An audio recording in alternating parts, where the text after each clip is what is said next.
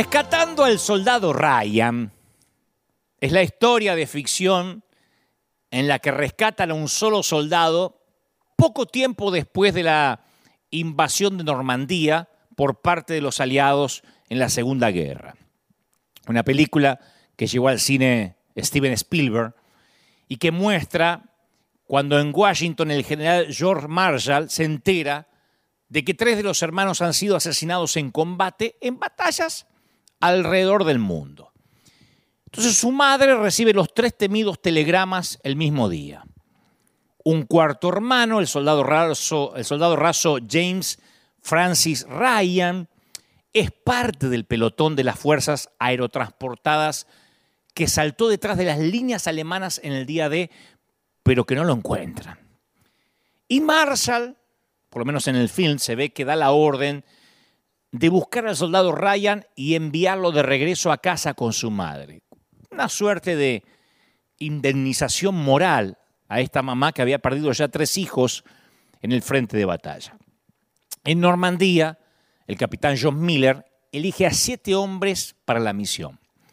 Buscan al joven por los rincones del amplio campo de batalla y varios miembros de ese pelotón son asesinados eh, en el trayecto, en la misión.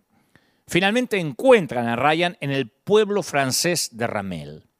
Y los alemanes atacan antes de que puedan llevarse al soldado. Ryan se niega a dejar a sus camaradas del pelotón aerotransportado de manera que Miller y los miembros restantes de su pelotón se quedan para defender ese pequeño eh, pueblito. Y los alemanes llegan con tanques, eh, cañones, grandes ametralladoras. Claro, los estadounidenses pelean, derriban los dos tanques, provocan muchas muertes. Sin embargo, el poder de fuego alemán es demasiado grande y la mayoría de los estadounidenses son asesinados. Y el capitán Miller es herido de muerte. Entonces Ryan se apresura a alcanzarlo y el capitán le susurra, ya a punto de, de irse a la eternidad, James, gánese esto. Esta es la frase a lo mejor más épica de todo el film. James, gánese esto, gáneselo. Y entonces luego Miller muere. Y la película, que la estoy espoleando, pero ya lleva muchos años desde el estreno, la película termina como comenzó con el envejecido soldado James Ryan mirando las lápidas de los soldados y del capitán Miller en el cementerio de Normandía. Y Ryan ha intentado llevar su vida de una manera que honre el sacrificio que el capitán Miller y su pelotón hicieron años antes cuando murieron por salvarle la vida. Y en Ramel, Miller había evaluado el precio y había dado su propia vida y la de sus eh, soldados para rescatar a Ryan. Y Ryan también había evaluado el precio que el capitán y los demás habían pagado y eso cambió la percepción de su vida. Entonces lo vemos ahí frente a las tumbas, preguntándole a su esposa si tuvo una vida digna, si tuvo una digna, una vida que mereció semejante sacrificio. Le pregunta y le dice, dime si fue un buen hombre, porque evaluó el sacrificio que hicieron por él. Yo pensaba durante el transcurso de esta semana que pasó que vivimos en una época muy derrotista, de gente muy frágil, deseamos comer comida frita sin ganar peso, esperamos tener un cuerpo delgado sin el esfuerzo y, la disciplina del ejercicio, deseamos comprar autos o casas nuevas sin pensar mucho en la deuda, exigimos que el amor, el dinero, la escuela, la paternidad sean fáciles. Y cuando nos esforzamos un poco y ejercemos un poquito de disciplina, no mucho, un poquito, ya nos quejamos de que es muy duro. De hecho, hay toda una generación de empleados que si se les pide una hora extra en el trabajo ya se quiebran por la presión patronal, que me están explotando. Hace poco yo estaba leyendo que según estudios sociológicos, los nacidos entre 1990 y el 2000 promediando, se les llama o se los considera la generación de cristal, que son los hijos de la generación X, quienes atravesamos muchas carencias, salimos adelante para darle a nuestros hijos una mejor calidad de vida, para que no sufrieran lo mismo que nosotros tuvimos que atravesar, lo cual es noble. Pero eso trajo consigo un problema, una generación despreocupada, frágil en cierto sentido, nacieron en una era tecnológica que avanza a pasos agigantados, nacieron con el iPad, con los celulares, con las plataformas digitales, pero todo es efímeros, efímero como en las redes sociales. Son frágiles, o se les dice que son frágiles, porque hay una autoridad evaluada de parte de los docentes, de parte de los líderes, eh, y, y también una sobreprotección por parte de los padres. Hay una falta de empatía, eh, por los demás, obviamente, poco interés por la lectura, la lectura de manera tradicional, no la lectura de los mensajes de textos repletos de emoticones, sino la lectura de manera tradicional. Hay poco interés por la cultura, tienen baja estima, poca tolerancia a la crítica, al rechazo, a la frustración. O sea, la generación de cristal son una categoría social de un ánimo inestable en el que sobresale esa fragilidad emocional.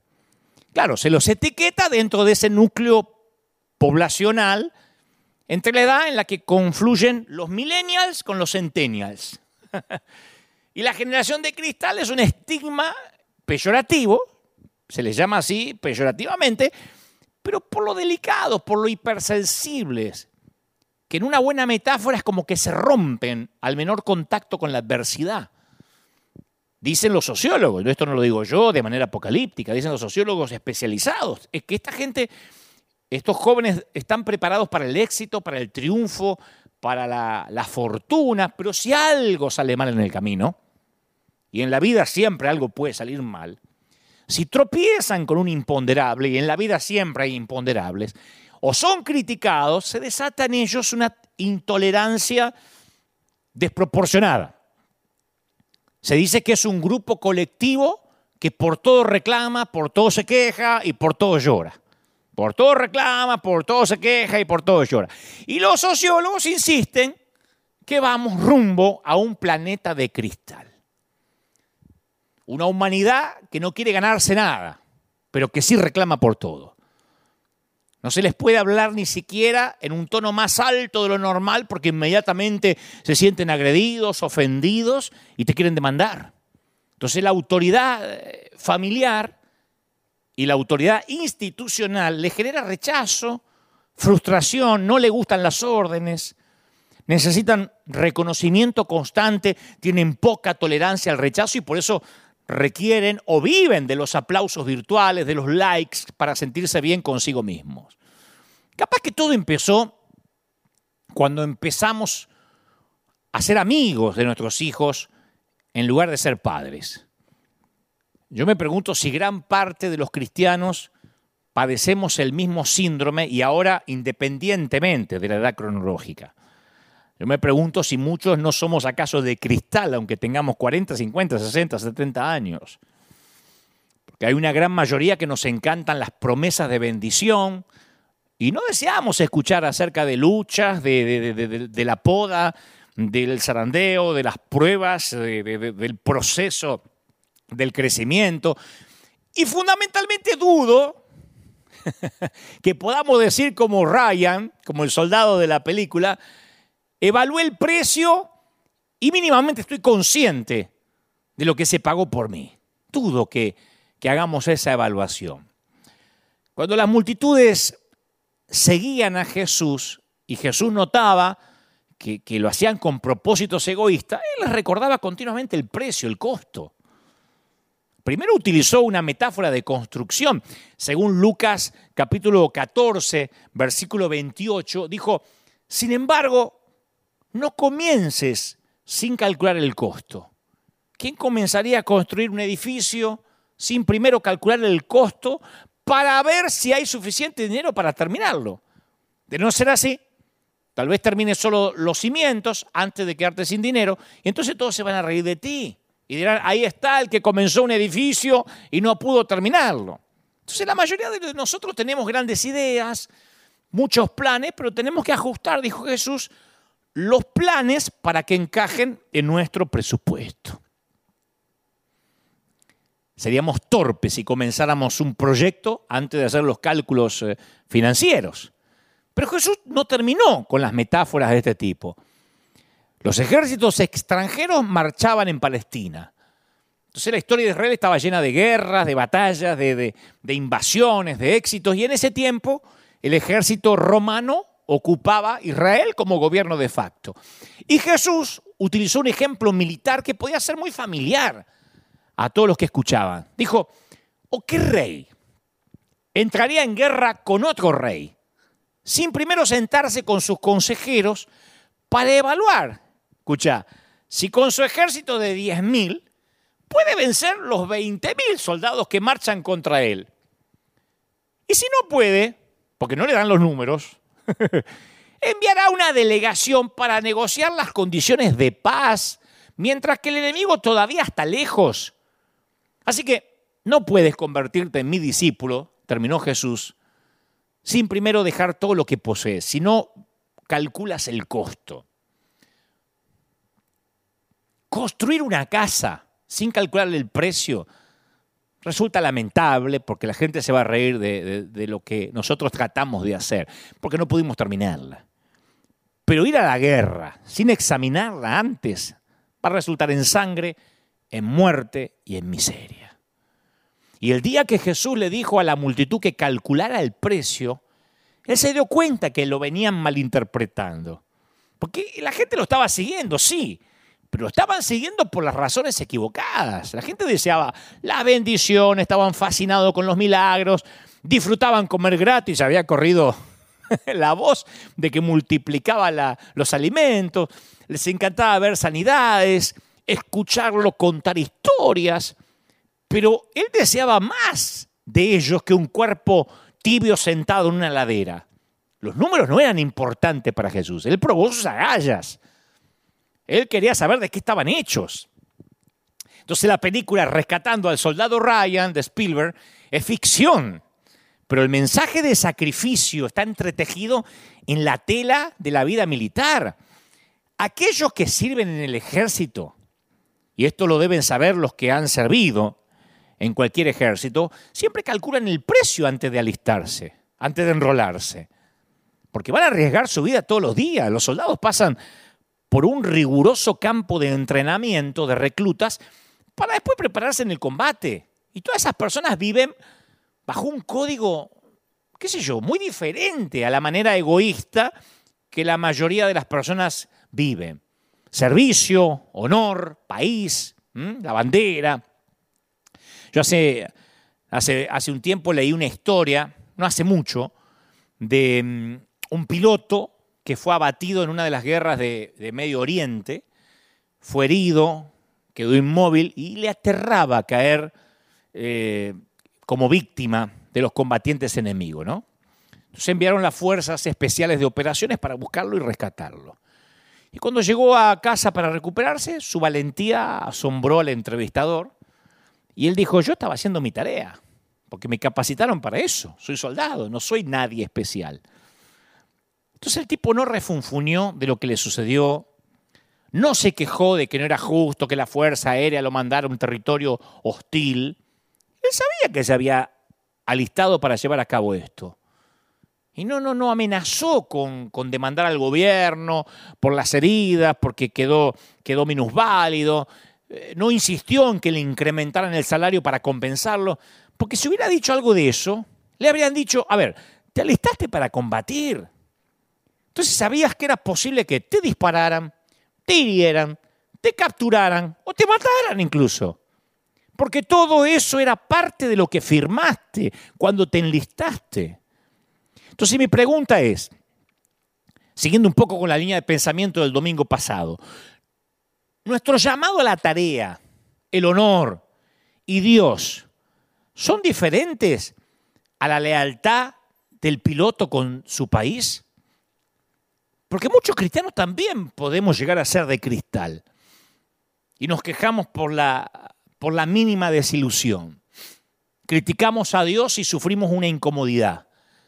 Pero si deseamos ser verdaderos discípulos de Cristo, necesitamos quitarnos los pañales y ponernos la armadura. O sea, para, para, ser un soldado tenemos que tener armadura, no los pañales. Y Dios desea hacernos soldados. Él no tiene planes de que continuemos siendo bebés espirituales. Y en el campamento de entrenamiento, de hecho, en nuestro entrenamiento espiritual, se imprime en la mente de todos los reclutas lo escrito por Pablo en 1 Corintios 6:19. Ustedes no se pertenecen a sí mismos porque Dios los compró a un alto precio. Por lo tanto, honren a Dios con su cuerpo. Maravilloso.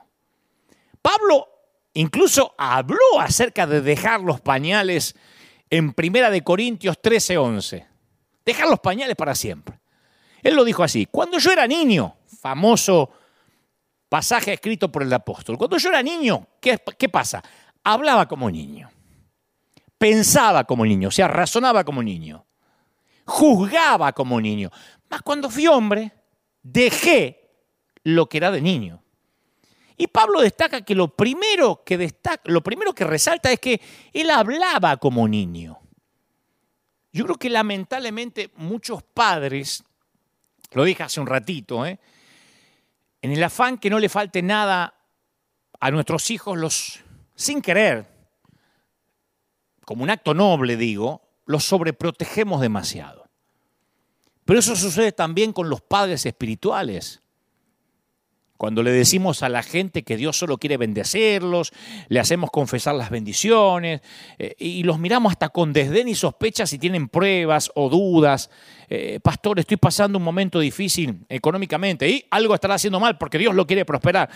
Es como que la gente hasta vive con culpa. ¿Se acuerda aquel mensaje? Algo habrás hecho. Entonces, generamos una generación de cristal que a la menor adversidad insultan, blasfeman, critican sin piedad. Jesús dice en Mateo 15, 18, pero lo que sale de la boca, del corazón sale, y esto es lo que contamina al hombre. Entonces cuando uno ve a cristianos maldecir, criticar, frustrarse, son heridas que supuran y son heridas peligrosas.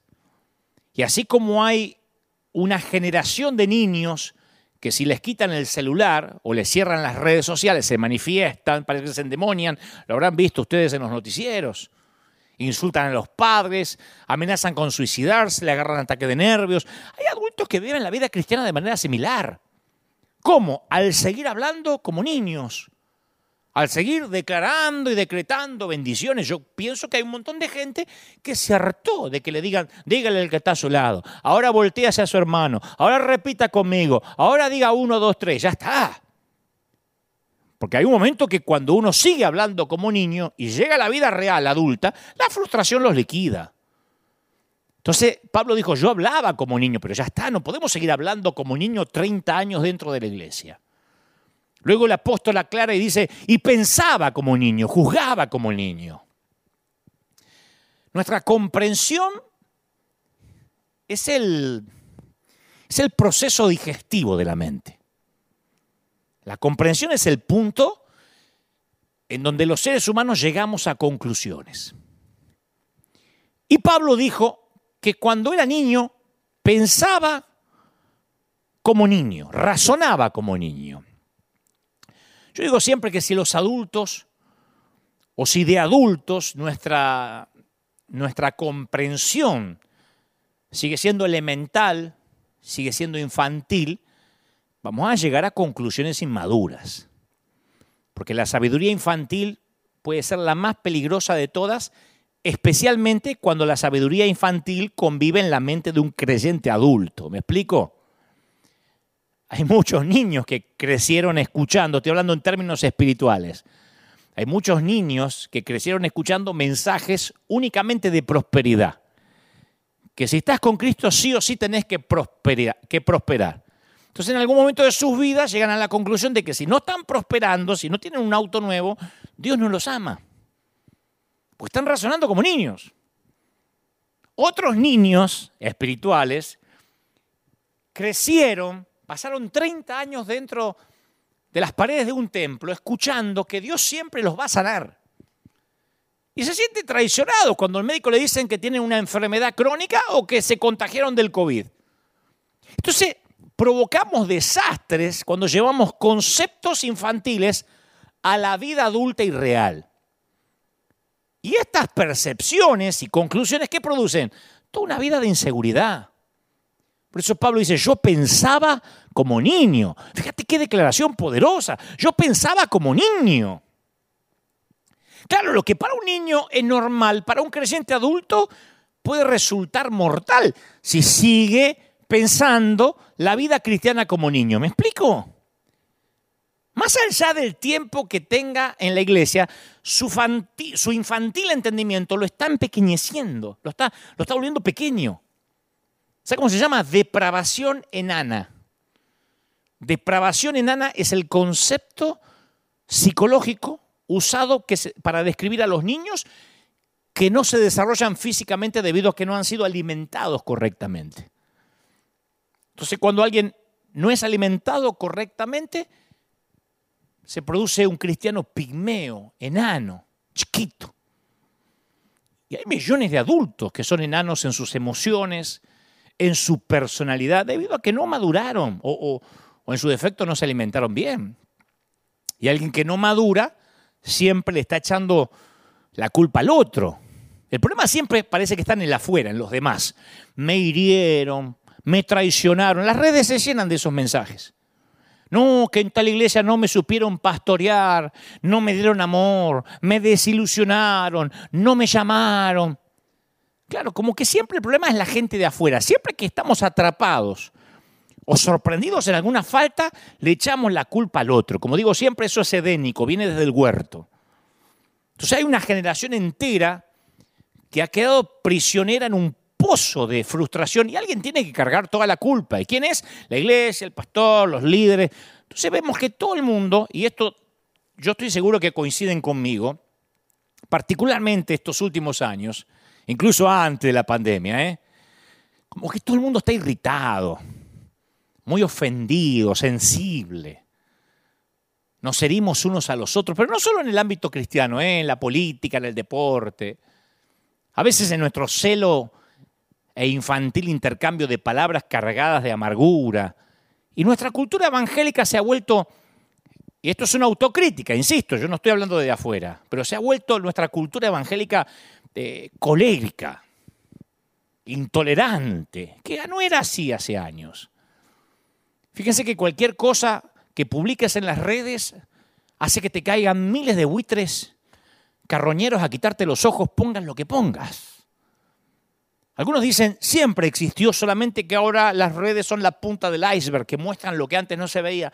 Yo tengo mis dudas. Yo creo que no, no, no, no tenemos ya tiempo de jugar juegos tontos, de actuar como niños. Ya estamos demasiado viejos algunos para ciertas babosadas. Y lo primero que tenemos que dejar, los primeros que tenemos que dejar las niñerías, somos los líderes. Yo sé que hay muchos líderes mirándome. Y somos nosotros los primeros que tenemos que dar ejemplo. Ya estamos grandes. Ya estamos muy grandes algunos, en edad, eh, no sé, en trayectoria, en caminar, en el peregrinar cristiano. Pero somos gente adulta, demasiado grandes como para andar compitiendo quién, quién orina más lejos. Como cuando éramos chicos, que decía, a ver quién orina aquel hormiguero y salíamos a competir los varones. Un juego que no estaba permitido para niñas, obviamente, ¿no? Ya cuando lo hacemos de grande, quedamos torpes. Entonces los líderes tenemos que abandonar la idea de hacerle suponer a la gente que somos pastores porque somos mejores que ellos o tenemos una unción superior al resto de la congregación. La gente ya se dio cuenta de nuestra vulnerabilidad y eso fue permitido adrede por el Señor durante esta pandemia. Algunos ministros han perdido un matrimonio no los estoy juzgando, digo que a lo mejor se supo. Algunos perdieron un ministerio, algunos perdieron un hijo, algunos perdieron su dignidad, algunos perdieron su, autoestima, otros perdieron su sentido común, capaz que ya lo habían perdido, pero se empezó a notar que, que carecían de él. Y millones de nosotros, hablo de los líderes, estamos cojos, rotos en algún área, ciegos, lisiados, como el resto de las ovejas que nos oyen. Y ciertos líderes les encanta jugar a Superman, pero otros estamos cansados de los trajes de Superman. Nos enferman las botas, la capa y especialmente todos los, trucos teatrales que se necesita para disfrazar nuestra identidad de Clark Kent. Nosotros tenemos que reconocer los líderes que no somos más que hombres, mujeres y hombres sencillos.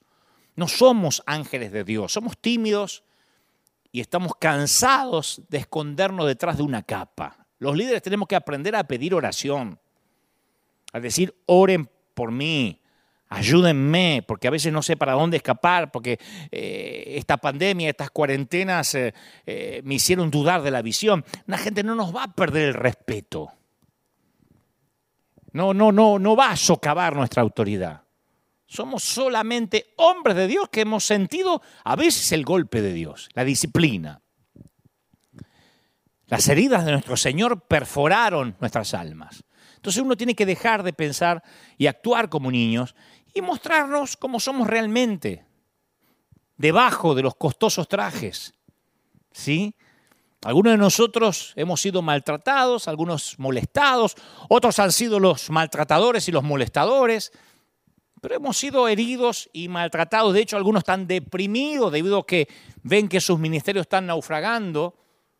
Pablo dijo, cuando yo era niño, hablaba como niño, pensaba como niño, más cuando fui hombre, dejé lo que era de niño.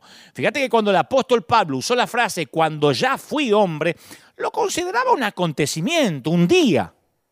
¿Mm? Nosotros también deberíamos hacer una marca en nuestras vidas que sea nuestro pasaporte, el día que nos dieron el pasaporte para la madurez espiritual. Cambiar la manera de pensar. No es barato, pero tenemos que cambiar la manera de pensar. Nos va a costar la muerte de lo viejo, porque es la única manera de experimentar el nacimiento hacia lo nuevo. En algunas cosas yo reconozco que no hemos muerto al niño en nosotros. Igual como cuando Abraham ofreció a su joven hijo Así tenemos que ofrecer nuestra propia inmadurez. Tenemos que llevar, durante esta pandemia y antes que termine oficialmente la pandemia, tenemos que llevar los líderes, nuestras niñerías al altar, levantar el cuchillo, si es que queremos tener una real experiencia con Dios. Pero date cuenta de esto, nadie lo puede hacer por vos. Ni un colega orando, ni un pastor orando, ni una esposa rogando, te puede llevar al altar y hacerte ofrendar tus niñerías. Es un sacrificio personal. Y si nosotros no abandonamos la inmadurez, no podemos avanzar. No podemos poner la armadura con pañales, no entran.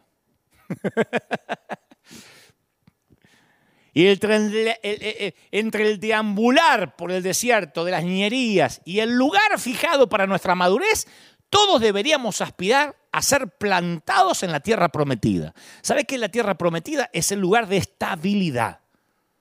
Yo lo veo como una metáfora de, bueno, llegamos. No podemos estar dando vueltas por el desierto toda la vida. La tierra prometida es el lugar donde cesan las idas, las venidas errantes, me enfrié, me voy de la iglesia, no me dieron amor. No, ya está, llegué acá y construyo el carácter. Ahí en la tierra prometida fue donde Israel comenzó a construir casas y se deshizo de las tiendas. Es allí donde las cosas inestables comienzan a solidificarse, es en el, lugar donde los irresponsables se comprometen de una vez por todas. Fíjate Israel mientras que estuvo en el desierto, no poseían nada, no conquistaron nada, no adquirieron nada, pero en la tierra prometida se levantaron, enfrentaron a sus enemigos, sojuzgaron territorios enteros y consiguieron propiedades por medio de conquistas. Entonces, ¿la tierra prometida qué es? Es el lugar donde se puede confiar en lo que decimos. Si decimos, cuente conmigo, pastor, ahí estamos, no huimos. La tierra prometida nos permite cumplir con nuestras promesas, mientras que Dios cumple con las suyas. Y fíjate este detalle que no, que no es menor. ¿eh? Pablo dijo, ¿cuándo? Cuando yo era niño, hablaba como niño, pensaba como niño, juzgaba como niño, más cuando ya fui hombre, dejé lo que era de niño. Hay dos cuando en este texto. El primero se refiere al cuándo de la niñez. El segundo al cuándo de la vida madura. Entonces, a ver, la apremiante pregunta es, Señor, ¿cuándo voy a conseguir el segundo cuándo? Capaz que tu pastor probablemente se está formulando la misma pregunta. O tu mujer, ¿cuándo este va a acceder a la adultez? Porque viste que hay gente que parece que no crece nunca. Parecen arbolitos de bonsai. Pero Dios quiere que crezcamos, necesita que lo hagamos. Hay momentos que tenemos que crecer. Habrá muchos que no querrán darte una oportunidad, porque siempre dijeron, no, sos un inmaduro. Pero Dios no es como la gente. Te ama tanto el Señor. Que cada mañana cuando abrís los ojos y, y llenás tus pulmones de aire, Dios te da otra oportunidad para cambiar. Todo el mensaje del cristianismo está impregnado con posibilidades de cambio. Es más, en el centro de esta sociedad de cristal que hemos creado, Dios nos da el regalo y la gracia de cambiar. ¿Y dónde se producen esos cambios? En los zarandeos. ¿Viste que en los frascos de medicamento a veces dice agítese bien antes de usar? Que tenés que hacer así, agítese antes de usar. Bueno, eso es lo que Dios quiere hacer con alguno de los suyos. agítese antes de usar. Dios nos sacude antes que seamos utilizables. Yo pienso que esa es la marca que tenemos en alguna parte. Agítese antes de usar. Y cuando empieza la agitación no nos gusta. Porque decimos, no, no nos gusta, porque somos niños en algunas cosas. Hebreos 11, el salón de la, de la fama, de la fe. Viste que relata todas las veces en que Dios irrumpió para rescatar a la gente de la persecución, del dolor, de la muerte. Entonces uno lee acerca de Abraham, de Raab, de José, de Moisés, de todos los profetas. Claro, nos gusta y cerraron boca de leones y escaparon del fuego y, de la espada, resucitaron muertos. Pero los relatos no terminan ahí. Continúa diciendo eh, en Hebreos 11:35, sin embargo, otros, a nosotros no nos gusta lo que viene después de sin embargo, pero escucha, otros fueron torturados porque rechazaron negar a Dios a cambio de la libertad pusieron su esperanza en una vida mejor que viene después de la resurrección, o sea, del otro lado del sol. Algunos, dice las escrituras, fueron ridiculizados y sus espaldas fueron laceradas con látigos, otros fueron eh, encadenados en prisiones.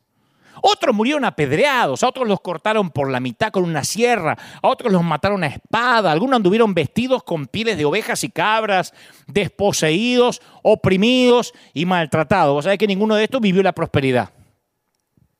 Y dice la escritura, este mundo no era digno de ellos. Vagaron por desiertos y montañas, se escondieron en cuevas y en hoyos de la tierra pregunto, esta gente que relata a Hebreos, ¿se habrán olvidado de decretar las promesas de Dios cuando arrancó el año? Hicieron decreto y ellos no lo repitieron. Ah, ¿Habrán albergado pecados secretos? ¿Ah? Viste que algunos los cortaron por la mitad. Se ve que Dios estaba dormido. ¿Se habrán olvidado de pactar con algún programa de televisión cristiano o religioso?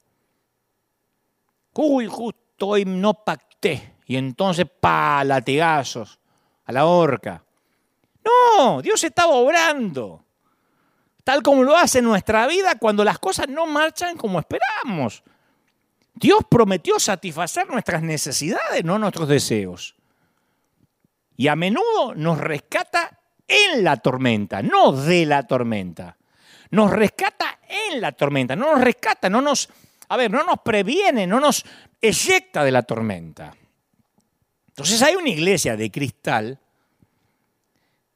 que a lo mejor se ofende cuando Dios no los rescata como esperaban, cuando no viene el helicóptero santo a quitarlos de ahí.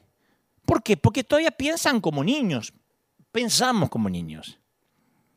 La mayoría de nosotros creo que tiene un umbral muy bajo del dolor, de resistencia.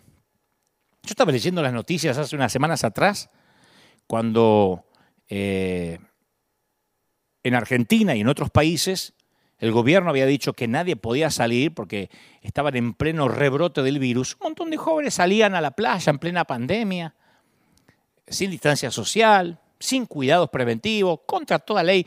Y cuando les preguntaban los periodistas, ¿por qué hacen esto? no, es que nos tuvieron un año encerrados, no aguantamos más. Y todos sabemos que algunos de nuestros abuelos, por lo menos los míos, de Alemania y de Inglaterra, vivieron horrores en la posguerra, en la guerra y en la posguerra. Mi abuela te contaba la OMA, la alemana, unas historias que se te caían las medias. Exiliados, algunos encerrados por décadas, perseguidos en campos de concentración.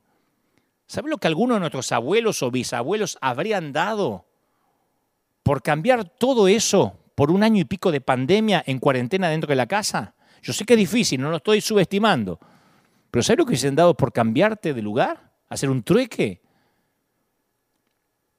¿Cuánta gente llegaría a las reuniones de oración si nos encarcelaran por encontrar orando?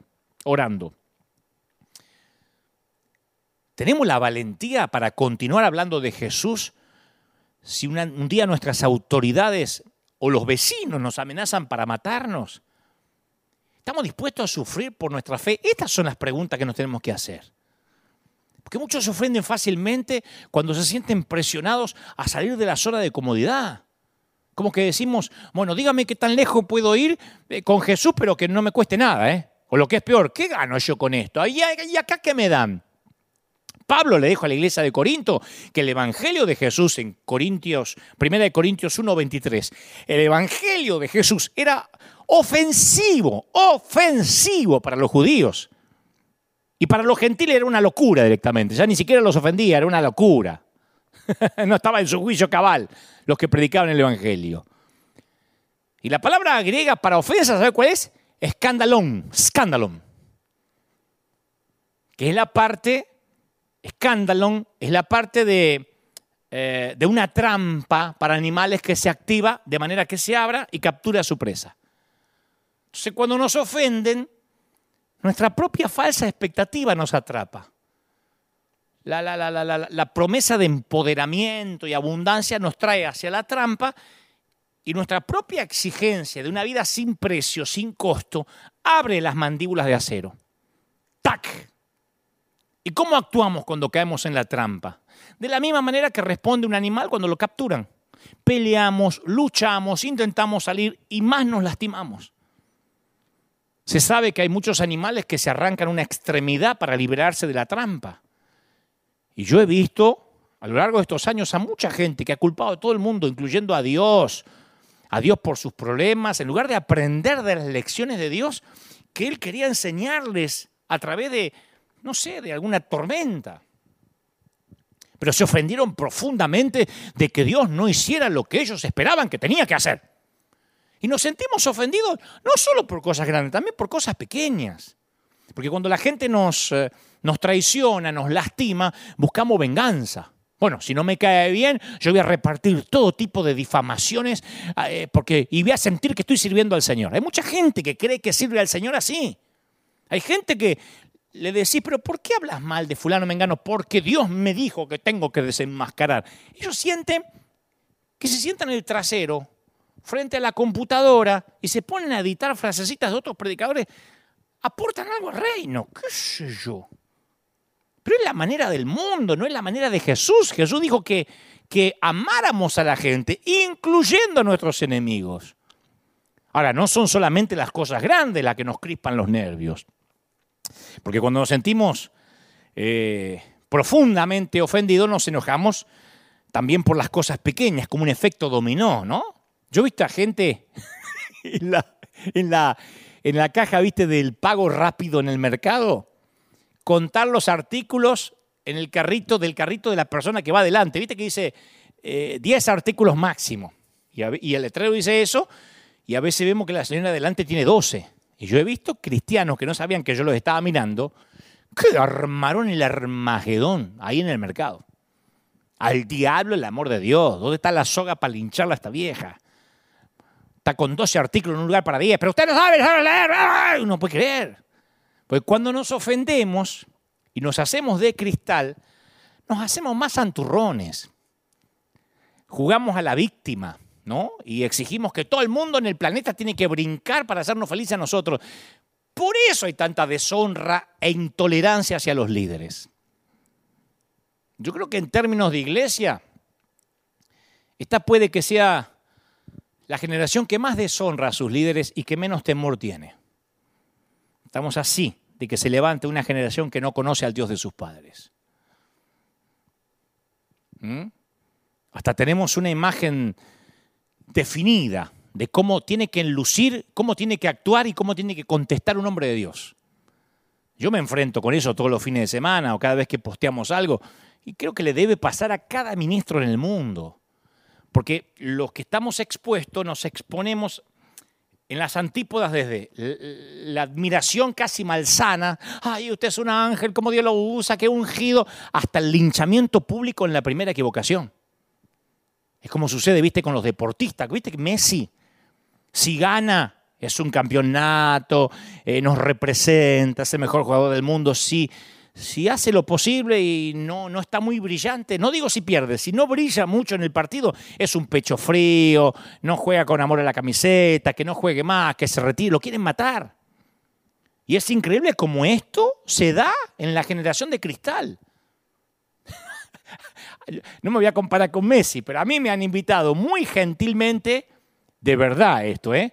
Muy gentilmente a predicar a un sitio, ¿no? Me llega un correo electrónico, un email eh, no sé, estimado ungido de Dios.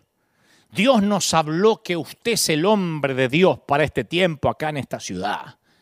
¿eh? Y queremos que nos honre trayendo un mensaje en nuestro congreso poderosísimo de no sé qué. Entonces le respondemos, por el momento no va a poder ser, dado que estamos abocados a otras actividades del campus. Lo vamos a dejar para un futuro, a mediano o largo plazo. Y a veces de inmediato, cuestión de horas, la respuesta es apóstata. Usted es un mercenario que solo le interesa la fama y el dinero. Sabía que nos iba a decir que no, porque somos una iglesia pobre y somos una iglesia pequeña y usted solo va donde están los reflectores y hay plata. ¿De verdad? Si hace apenas un mail atrás me amaban profundamente. Hace un correo atrás, no era el hombre yo que Dios les había mostrado. Pero se ofendieron de muerte porque no acepté la invitación. Entonces, es una iglesia de cristal.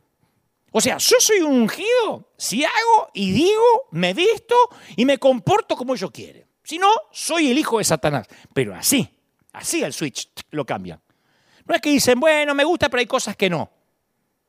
O no me gusta, pero hay cosas que sí. No, o soy eh, este, un ángel sin alas encarnado en la humanidad, o soy Satanás y el próximo anticristo. Así. Entonces la Biblia muestra en las escrituras también, que las multitudes también tenían sus propias expectativas acerca de sus líderes espirituales. Uno de los que no encajaba era Juan el Bautista, no encajaba en lo que esperaban. Jesús les pregunta, a mí me gusta cuando Jesús les pregunta en, en Mateo 11:7, les dice, ¿qué saliste a ver al desierto? Jesús era irónico, muy irónico. Che, ¿qué salieron a ver al desierto? Dice Jesús una caña sacudida por el viento. ¿Mm? ¿Qué saliste a saber? Él hacía estas preguntas retóricas, ¿viste? Que no le podían contestar. ¿Qué le iban a decir? A un hombre cubierto de vestiduras delicadas, ¿eh? Porque fíjense que los que llevan vestiduras delicadas están en los palacios de los reyes. Perdón. ¿A qué saliste a saber? ¿A un profeta? Sí. Y yo digo más que un profeta. Jesús dijo esto. Claro, la gente estaba acostumbrada a ver en la ciudad a los fariseos que se vestían bien, a los saduceos que eran elegantes. Y estos líderes religiosos siempre lucían pulcros. Entonces sus, sus atuendos estaban acabados de salir de la tintorería, cada doblez estaba perfectamente planchado. Y Juan lucía un poquito distinto. la túnica de Juan no había ido a, la tintorería hace mucho. Tenía manchas de miel, de langosta. No se había lavado el cabello desde la última vez que había bautizado en el Jordán a alguien. No lo veo a Juan con, con crema enjuague de ceramidas. Lucía mal, olía peor. ¿Cómo Dios va a usar un hombre que lucía de esa forma? Y Jesús continuó corrigiendo las interpretaciones erróneas de esta gente que pensaba como niños. Les dijo, Juan es el hombre al que se refieren las escrituras cuando dicen, envío a mi mensajero por anticipado, y él preparará el camino delante de ti. Y agrega Jesús, les digo la verdad, de todos los que han vivido, nadie es superior a Juan el Bautista. Y Jesús arrasó con todos los ofendiditos de cristal. Él dijo, Juan es el hombre de Dios. Él puede capaz que ofender tu orgullo, porque capaz que te mereces alguien más elegante que te predique. Pero no, te ríes de Juan, pero es el hombre más grande que ha vivido. Por eso yo siempre pregunto, ¿por qué creemos que nos merecemos un pastor mejor? ¿Por qué crees que mereces un pastor mejor que vos? En cualquier parte del mundo donde estés, eh, no estoy hablando de mí, estoy hablando de tu pastor. ¿Por qué? No, es que acá mi pastor, ¿y por qué crees que te mereces un pastor mejor que el que te está pastoreando? ¿Qué te hace sentir superior?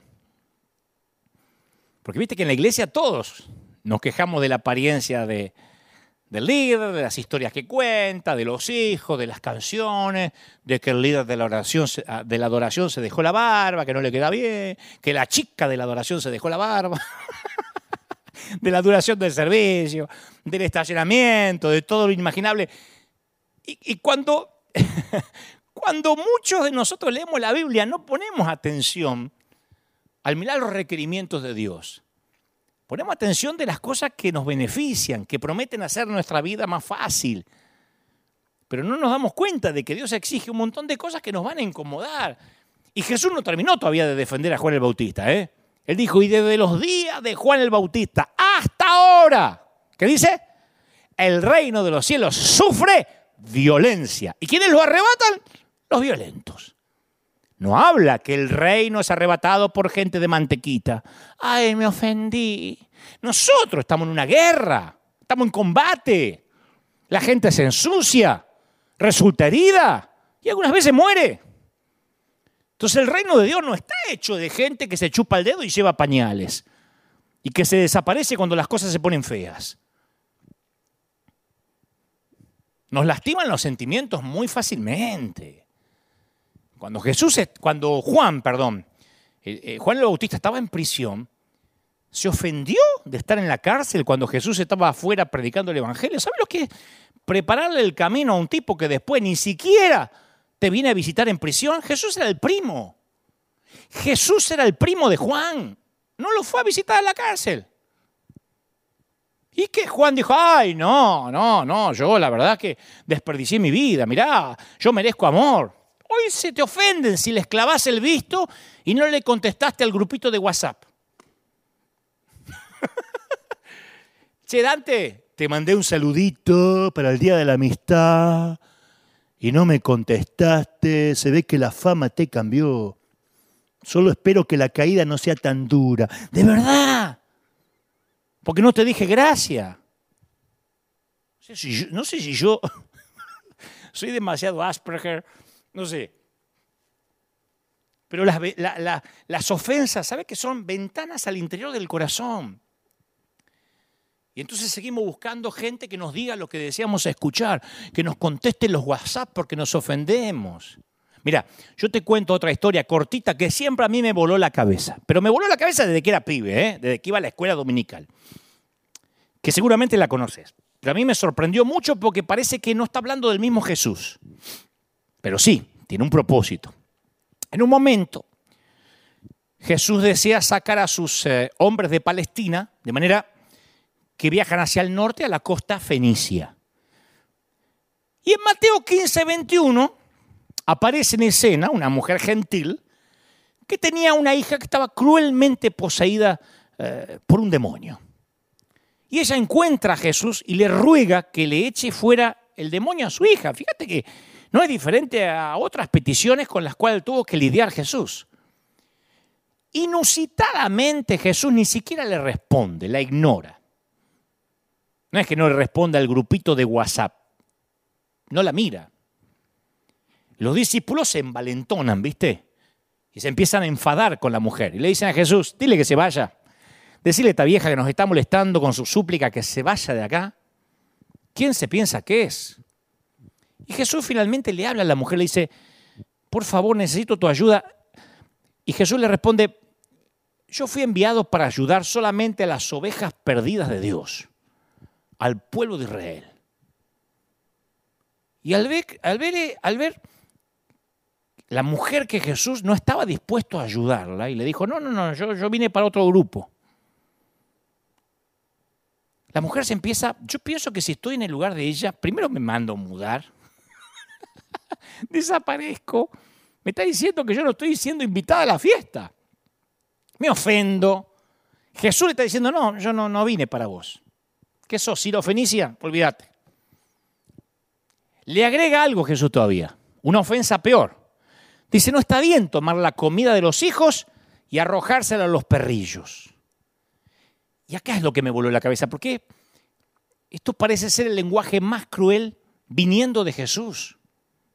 El pueblo judío de aquellos días a menudo insultaba a los gentiles llamándolos perros. Y Jesús la estaba probando para ver si ella continuaba confiando en él. Y la mujer respondió, es verdad, Señor. Pero hasta a los perros se le permite comer las sobras que caen de la mesa de sus amos. Y pasó la prueba. Yo creo que casi podemos escuchar a Jesús reírse cuando dice, mujer apreciada, tu fe es grande, se te concede lo que pides. ¿Te imaginas una respuesta de Jesús así hoy? No, no, no, no, no, no, no, esto no es para los perrillos, ¿te imaginas? Esta semana me escribió, esta semana que pasó, me escribió, escribió en las redes una señora, una líder cristiana, ¿eh? Entendería que no fuera cristiana, pero esta es cristiana porque dice trabajo en el ministerio, fulano de tal, de tal país, bajo tal pastor. Ofendida porque dice, me extraña que Dante lea la Biblia de manera literal y no la esté adaptando al lenguaje actual. Dijo, me extraña que alguien tan culto como Dante, gracias por lo de culto, se ve que tengo muchos cultos, Dijo, me extraña que lea la Biblia con términos tan machistas que Jesús usaba, que son ofensivos, que daban buenos para esa época, pero no para esta época. Yo ya me imagino a los predicadores diciendo, el Señor vino por todos, por todas y por todes. Si te quieres hacer miembro, miembra o miembre, venga a esta iglesia o a esta iglesia y pase al altar. O sea, imagino a alguien predicando así para que ninguna minoría se ofenda. El Evangelio ofende.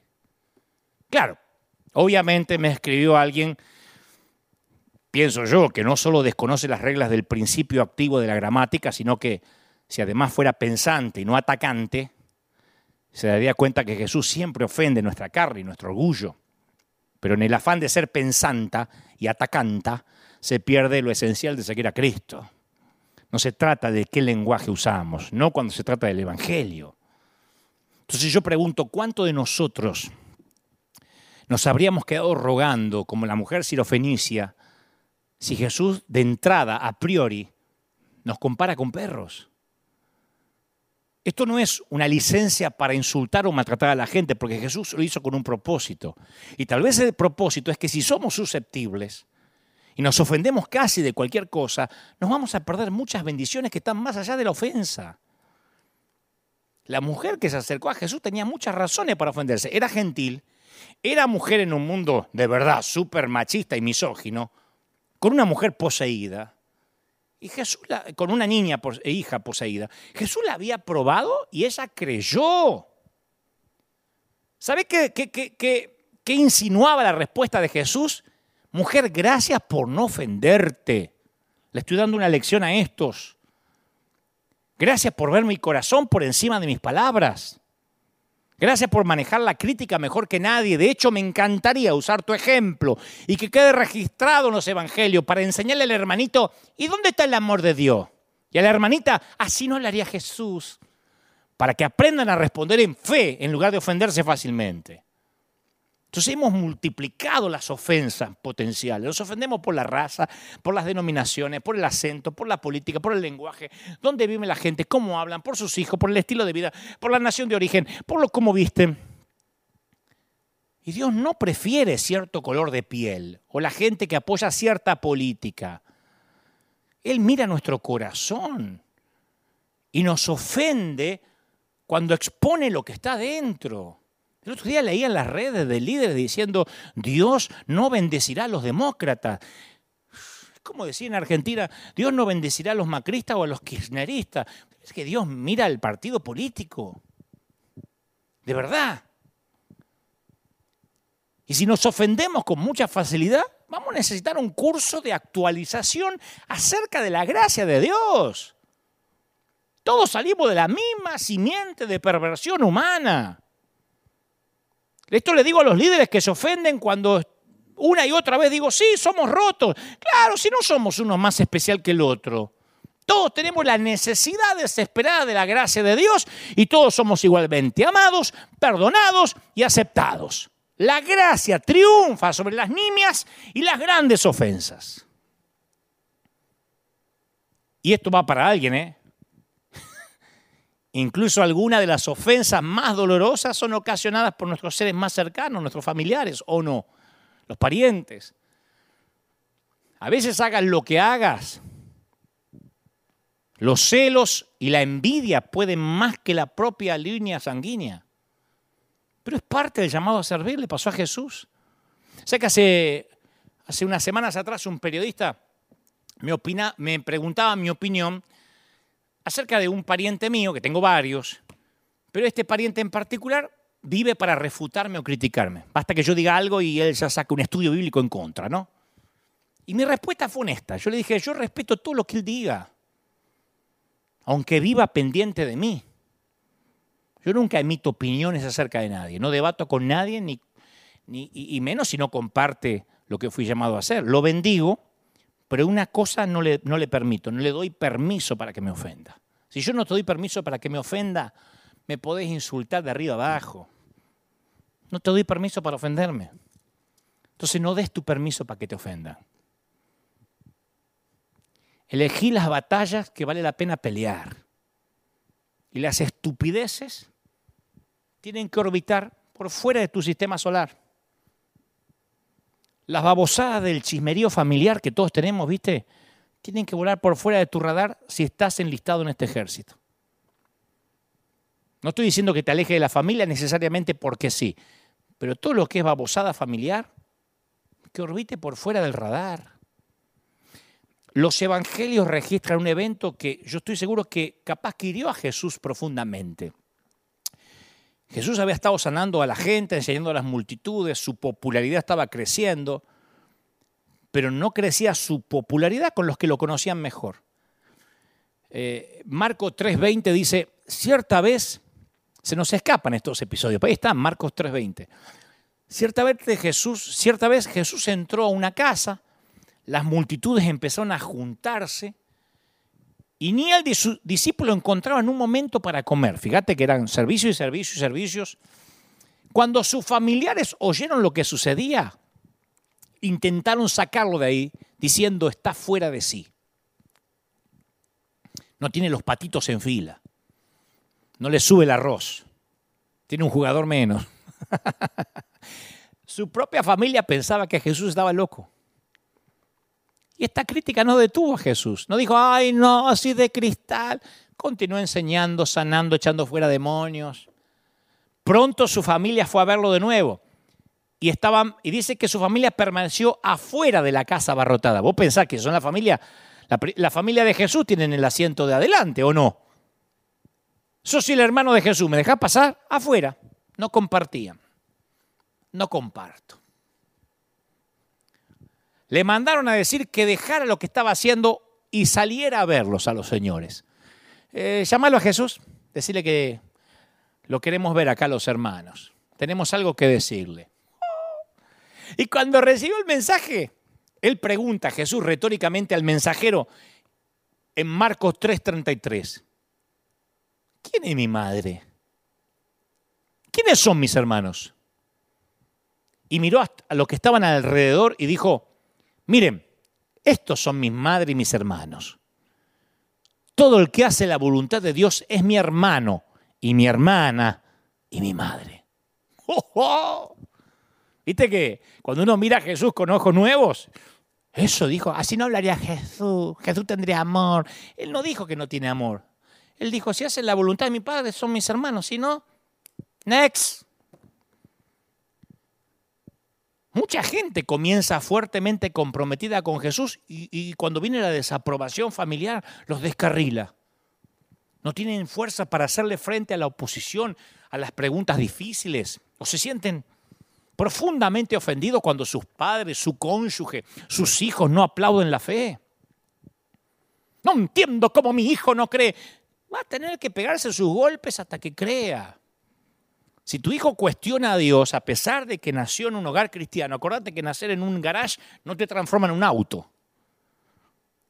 Deja que tenga su camino a Damasco y su encuentro con... Si, si, la Biblia dice que será salvo tú y toda tu casa, este se va a caer del caballo alguna vez y se va a encontrar con el Señor. No subestimes al Espíritu Santo. Oremos por él y no te des por vencido, no te quiebres, no te ofendas. El mensaje de Cristo ofendió a su propia familia. Y él no dejó que esto lo distrajera. Valoró a los hombres fieles, a las mujeres fieles, que se convirtieron en qué? En su nueva familia.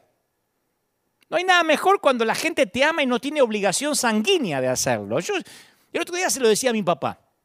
Mi papá, yo hablo con él periódicamente y me dice, estoy triste que algunos de mis familiares no se acuerdan de mí, ni me vienen a ver. Le digo, papá, te ve un montón de gente que no tiene tu sangre. Amigos que no, no tienen por qué decir, vamos a ver al viejo. ¿Y están ahí o no? Sí. Y eso vale más que cualquier cosa, porque cuando tenés la obligación sanguínea, che, vamos a tener que ir porque van a criticar, ¿eh? Si no voy después, mi cuñada se va a poner como una cloaca. Pero cuando vos vas por amor, eso es mejor, porque no tenés la obligación. Y sin embargo, amás. Mira, cuando el profeta Samuel fue a la casa de Isaí a ungir al nuevo rey de Israel, el tipo forma todos los hijos frente a Samuel, excepto a David. Uno mira la historia un poco aséptica y dice, bueno, se le olvidó, se olvidó un hijo. ¿Cómo te podés olvidar del menor de la familia? ¿Estos son todos tus hijos? Y dice el viejo, eh, sí, el que me queda es el otro. Pero el otro no era adoptado. Ni siquiera lo consideraba su hijo. Y más tarde, cuando David se convirtió en rey y escribió muchos de los salmos, meditó en el Salmo 27.10. Aunque mi padre y mi madre me abandonen, el Señor me mantendrá cerca. ¡Ah! Claro, duele cuando nuestros familiares nos ofenden, pero podemos confiar que el Señor está orgulloso de nosotros. En Él tenemos aceptación incondicional y una familia más grande. A mí mis propios familiares sistemáticamente me atacaron toda la vida. Yo hacía los superclásicos. No digo con rencor. Yo entendí de que yo soy duro de ofender. De que el Señor estaba probando mi carácter. Y cada superclásico que hacía, cada estadio, no, no compartía, no iba. No, si este es Dante. No, pero ¿quién se cree que? No, si este lo bancan los yanquis. Cada estupidez. Oye, si de verdad mi familia puede pensar eso. Parte, ¿no? Y después entendí que eso es parte del folclore del llamado, que tiene que pasar. Mira, afirmamos ser gente de gracia. Lo somos. Porque los fariseos creían que eran los protectores del nombre de Dios, de la causa de Dios, de la ley de Dios, pero no entendían a Jesús. Se ofendían con todo lo que Jesús hacía o decía. Yo te conté que Jesús sanó a un hombre que tenía la mano deforme en el día de reposo y ellos le dijeron, ¿cómo te atreves? Y le recordaron el Antiguo Testamento. Defendió a una mujer que fue sorprendida en adulterio, no, no le defendió el pecado, sino la dignidad de la persona. Se desvió del camino para hablar con una mujer samaritana que estaba sacando agua de un pozo, que había estado casada cinco veces y estaba viviendo con un sexto hombre en concubinato. La consideraban despreciable, Jesús la consideró un tesoro. Estaba en la casa de un fariseo para cenar, entró una prostituta para expresar su amor, derramar perfume en sus pies, limpiarlo con el cabello, y el fariseo estaba horrorizado. Dice, si este fuera un hombre de Dios, un profeta, sabría qué, qué clase de mujer, suela lo está tocando. Y se ofendían, porque Jesús amablemente atendía a las prostitutas, a los publicanos, a, las mujeres, a los niños, los. Algunos cambiaban de vida inmediatamente, otros tardaban más pero él estaba con todo tipo de parias. Tocaba a los leprosos incluso eh, malolientes. Y la élite religiosa tenía la Biblia, seguían las tradiciones, se reunían en el templo cada vez que se abrían las puertas y la doctrina, la doctrina para ellos no era el problema. Ellos no comprendían el concepto de la gracia, medían la espiritualidad según como la gente seguía las reglas. No solamente se ofendieron con Jesús, se ofendían con la gracia. Pregunta, ¿somos diferentes? ¿Cómo reaccionamos cuando una persona diferente a nosotros responde a la gracia de Dios? ¿Nos entusiasmamos o le buscamos el error? Tenemos una lista para determinar si son aceptables. Como dijo una vez, somos toda familia, te guste o no. Ahora, ¿cómo podés saber si Jesús te ofendió? Yo creo que hay muchas señales para saber si pertenecemos a esta iglesia de cristal. La más común está en las escrituras cuando Jesús fue arrestado. Ahí se le fue todo a pique a los discípulos. Unas horas antes habían estado discutiendo, ¿viste? ¿Quién iba a ser el mayor en el gabinete de Jesús? ¿Cuándo inaugurado su reino? ¿Cuándo lo arrestaron? Se atemorizaron. Todas las esperanzas estallaron en pedazos y Mateo 26, 57 dice, la gente que había arrestado a Jesús lo llevó al patio de Caifás, a la casa de Caifás, del sumo sacerdote, donde se habían reunido los maestros de la ley, los religiosos, los ancianos, y Pedro lo siguió de lejos. Y llegó al patio del sumo sacerdote, entró y el tipo se sentó con los guardias, viendo cómo acabaría todo. Distancia, esa es la señal. Cuando estás ofendido, distancia. Viste que sucede en todo tipo de relaciones, en el matrimonio. Decirle a tu madre que me pase la sal. Y la sal está ahí y la madre está enfrente pero no hablan. Sucede en la paternidad. Con mi viejo no voy a hablar. No, no. Con mi papá no quiero hablar más. En los negocios, en los clubes, en las iglesias, en los equipos deportivos, en los vecindarios. No, con la loca de acá al lado ni la saludo. Y nos vestimos para ir a la iglesia y la loca de al lado nos ve que vamos a la iglesia. Cuando la gente se siente ofendida, ¿qué hace? ¿Qué hacemos? Nos alejamos de quienes nos hirieron. Es posible que creemos este espacio porque estamos tan enojados que no deseamos interactuar, ¿no? O capaz que nos estamos protegiendo para, digo, para que no nos siguieran otra vez. Sucede en la vida espiritual. Los discípulos que se ofenden pueden continuar siguiéndolo, pero establecen cierta distancia entre ellos y Jesús. Che, vos seguís a Jesús, sí, pero de lejos, ¿viste? Hay millones de personas en las iglesias, en la actualidad, que se ofendieron en el pasado, se alejaron de Cristo y se siguen congregando, pero lo hacen en el patio de Caifás. Es la iglesia del patio de Caifás. Tan cerca de él, pero como no alcanzó las expectativas, están entre los guardias. Continúan asistiendo a la iglesia, diezmando, sirviendo, más o menos, pero su corazón ya no le pertenece a Jesús. Y desde luego, Muchos creyentes ofendidos buscan iglesias donde no se les pide demasiado, donde no hay exigencias. Iglesias del estilo Caifás. ¿Me puedo quedar en el patio y observar? Ese cristianismo descafeinado que hablamos, ¿no? Em, empoderador, que rara vez ofende. Si están repartiendo algo en el altar, me acerco. Y si no reparten nada y están pidiendo, me alejo. Si puedo llegar después que levanten la ofrenda, mejor. Iglesias al estilo Caifás, o congregantes al estilo Caifás. Pero si somos discípulos de Jesús, en serio, mi viejo, las ofensas son inevitables. Dios nos va a pedir que muramos diariamente nuestros deseos egoístas. Y eso no es todo, ¿eh? Hay gente que se ofende cuando somos apasionados por Cristo. Capaz que se sienten culpables o se sientan celosos, qué sé yo. Cualquiera sea la razón, hay gente que se goza en destrozarnos para poder sentirse superiores.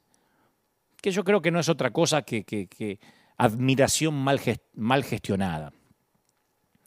Nosotros pensamos que los amigos no tienen derecho a ofendernos. Che, no esperaba esto de vos, sos mi amigo.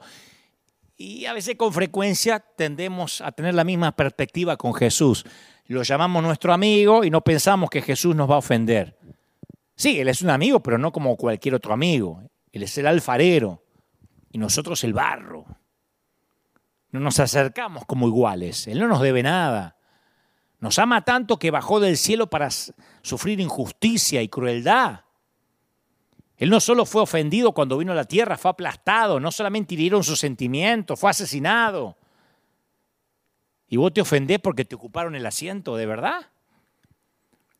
Si un entendimiento del precio del discipulado, sin entender el precio del discipulado, la gente se ofende por el, por el dolor, por las pruebas, por la espera, claro, porque todo eso no encaja en las expectativas que le dijeron.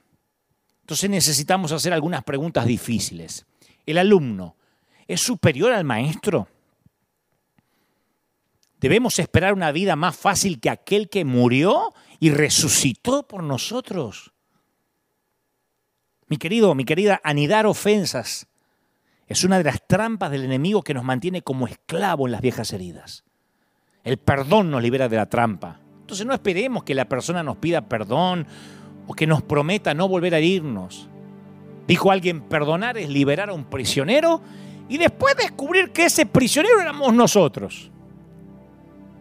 Un corazón lleno de gracia, de gratitud, rara vez se ofende por las exigencias del Evangelio. ¿Sabes qué? Para un verdadero discípulo, para un soldado de verdad, las exigencias de Jesús son lógicas. Viste que cuando estamos por hacer cualquier transacción, hacemos una pregunta instintiva. ¿Vale la pena el precio? ¿Vale la pena lo que voy a pagar? La gente de negocios hace un análisis costo-beneficio para determinar la validez en el trato. Los soldados pelean para salvar la vida de sus camaradas. En el momento crucial de salvar al soldado Ryan, el capitán Miller le dice, gánese esto, soldado, gáneselo. En nuestro caso, Jesús no nos dice que nos ganemos nada. Nuestra motivación no es ganarnos su sacrificio, sino responder a Él con agradecimiento. Calculamos el costo del discipulado, pero nunca después que Jesús no lo haya calculado primero. Pagamos el precio, pero porque Él primero liquidó la deuda. Amamos porque nos amó primero, nunca podemos ganárnoslo el don de la gracia está mucho más allá de lo que podemos imaginarnos y tenemos la eternidad para pensar en eso. Estamos llamados a una verdadera paradoja de, personalidad. Una vez dije acá, sensibles pero duros de ofender. Comprensibles sin ser débiles. Flexibles pero llenos de convicciones. Así que Sano consejo. Aprende cuanto antes cuáles son las colinas por las que estás dispuesto a morir y cuáles no. Aprende rápido, madurá, como yo me lo propongo siempre, cuándo tender puentes y cuándo trazar frontera y decir hasta acá. Y nunca mezclar las dos. Aprende cuándo confrontar y cuándo dejar que algo se muera y que vuele por fuera de tu radar y no lo menciones más, ya está. ¿Qué dijo? Lo bendigo, lo quiero mucho, mándale un beso. Ya está. Las jirafas no, no, no, no pelean con las hormigas. El elefante no se inclina a explicarle algo a, la pulga. Aprende que cuando te vuelves líder, Nunca más tenés que perder los estribos en público. Y esto no es ser falso, ¿eh? Significa crecer, madurar, elegir qué batallas pelear. ¿Sabes que esta semana, con esto termino, yo meditaba en, mis inicios como predicador? Yo era un pibe, era un muchacho. Y, me había rodeado de otros predicadores más veteranos, cuya unción y poder era supuestamente proporcional al maltrato hacia los servidores. Entonces era como cool estar bajo tanta unción que maltratabas a los músicos, a los sugieres, a la gente de seguridad. ¡Saca para ¡Ah! Porque estabas bajo mucha unción, ¿viste? No me toques, que estoy ungido. Y era una apuesta teatral. Lo hacían para que el público dijera, ¡oh, qué autoridad de Dios tiene este hombre! Mirá, capaz que así era el apóstol Pablo o, me dijeron que así era Catherine Kuhlman. ¡Qué exigente! Y yo tenía poquito más de 20 años y aprendí mal. Y muchas veces imité esas mismas actitudes egoístas y arteras. Y hace poco meditaba en lo cretino que fui a veces, en lo inmaduro que fui en algunos sitios. Que si me están mirando y algún día me viste como un cretino, te pido perdón. Ya dejé pañales y me estoy poniendo la armadura. Hoy entendí y entiendo, capaz que, ojo, en 20 años me voy a arrepentir de cosas que hago ahora, porque la madurez, la neurogénesis nunca se detiene, el crecimiento nunca termina, ¿no? Crecemos a la estatura de la plenitud de Cristo. Entonces, cuando hoy entiendo que cuanto más ungido estás, más se te pega el carácter de Cristo, más misericordioso, más amable te vuelves. Hoy entendí que unción no es gritar, que unción no es que te pones rojo y te tienes que secar con una toalla y tomas agua y te caes para atrás y te tienen que agarrar entre cuatro. Hoy entendí que la autoridad delegada te convierte en alguien menos déspota, menos cretino. Pero bueno, estoy feliz de haber dejado esos pañales. Y oro para que este mensaje te ofenda cada vez menos. Oro para que seas duro de ofender. El querido pastor Omar Cabrera, que actualmente está en la presencia del Señor, papá de un gran amigo también, Omar Cabrera Jr., me dijo en una ocasión, flaco, para sobrevivir en el ministerio, él hablaba así, tenés que tener cuero de rinoceronte o piel de foca, que te resbale todo. Y luego añadió una inolvidable declaración. Que Dios te guarde, hijo, hasta que te hagas tu propio cuero. y hoy puedo decir que todavía tengo muchos errores con los cuales todavía tengo que lidiar. Pero estoy feliz de no pertenecer más a la iglesia de cristal. Estoy enlistado en el ejército de Dios y soy muy consciente que puedo ser herido, capturado, torturado y aún asesinado. De manera metafórica y de manera literal. Es parte del trato que firmé cuando el Señor me, me salvó por gracia. Me salvó por gracia, no tuve que pagar nada. El precio lo tuve que considerar cuando quise ser discípulo. Recuerdo que estaba frente a la zarza, dije, Señor, úsame. Y él me miró y me dijo, gáneselo, soldado. Padre, estoy orando por todos los que están del otro lado. Estoy orando por los que me están oyendo por primera vez. Estoy orando por los que son cristianos, los que están entregados a ti hace años, los que se ven apartados de la fe. Oro por gente de distintas religiones, por distintas denominaciones. Oro por bautistas, pentecostales, liberales, ortodoxos, menonitas. Oro por los católicos, oro por los eh, judíos, oro por los ateos, oro por cada uno que está ahora, por providencia divina, oyéndome, mirándome.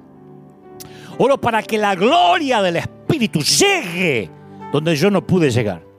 Padre, yo he hablado torpemente a donde únicamente puedo llegar, a la mente. Pero tu espíritu ha hecho un equipo y ha llegado allí hasta los tuétanos, hasta el corazón. Yo te ruego que cada persona que está del otro lado sienta la convicción de cambio, de llegar a la tierra prometida de la estabilidad, del carácter, eh, de la madurez. Yo oro por los que ahora están pasando tormentas, situaciones adversas y algunos ahora se arrepienten por haber dudado de ti. ¿Cómo los amas, Señor? ¿Cómo no los vas a amar si le estás hablando así? Y al que amas, disciplinas y corriges. Gracias, Señor, por la gloria, por la unción, por lo que podemos sentir ahora y aquí. Oro por cada uno que está del otro lado sintiendo esta palabra, redarguyendo el corazón, sanándose. Por los soldados que van a tener que ganarse el discipulado. Pagar el precio de ser considerado un enlistado entre tus filas. Bendigo a los que están del otro lado, niños, jóvenes, ancianos, adultos, los que están recibiéndote en el corazón. Si quieres recibir a Cristo en el corazón, solo dile, Señor, entra en mi vida ahora perdona mis pecados. Gracias por hablarme así. Amén y amén. Que Dios te bendiga, que Dios te guarde, que haga resplandecer su rostro sobre ti.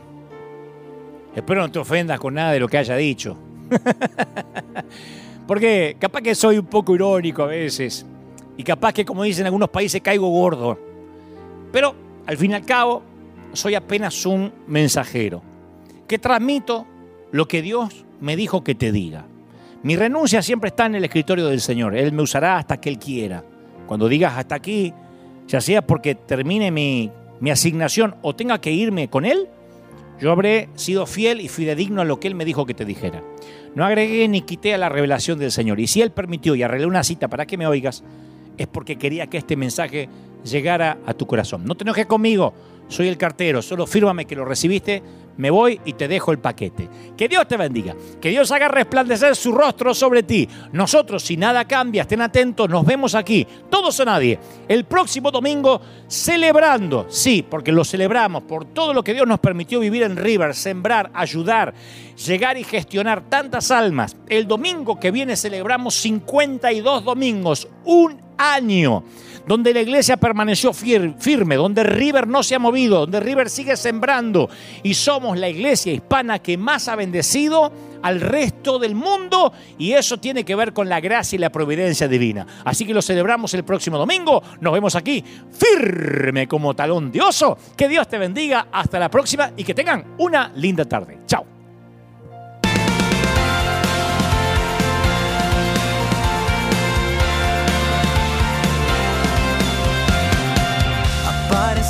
Apareciste una noche de soledad, abandonado y perdido te reconocí. Tu voz diciéndome no temas, yo estoy aquí.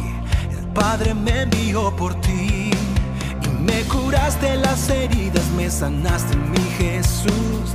Todas mis cargas las dejaste allí en la cruz. Algo tan grande no lo puedo comprender. Oigo tu dulce voz diciéndome una y otra vez. Oh, oh, oh, eres bienvenido, eres amado una y otra vez. Oh, bienvenido a River, eres amado.